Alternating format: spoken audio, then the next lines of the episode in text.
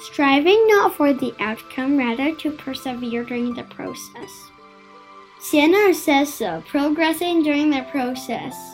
While making an animated film for the coming Children's Day, Xian met many difficulties. It seemed that everything was problematic. Xian became depressed. If I cannot make it on time, I will lose face. It would be a shame if it is not well done.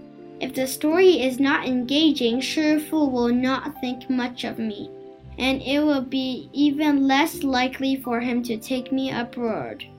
Xian Er found himself in a serious predicament. Sitting in meditation that night, a flash of insight struck Xian Er. The insight came not from a book, but from his own mind. It goes like this If I don't do well, will Shifu shoot me to death? Of course not. Later, Xian found the following passage from Shifu's book.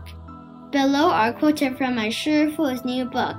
Say good things. Master Xue Cheng's insight on the path to speaking like a Buddha.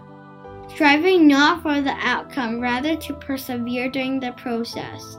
Our path in life is not determined by a single event.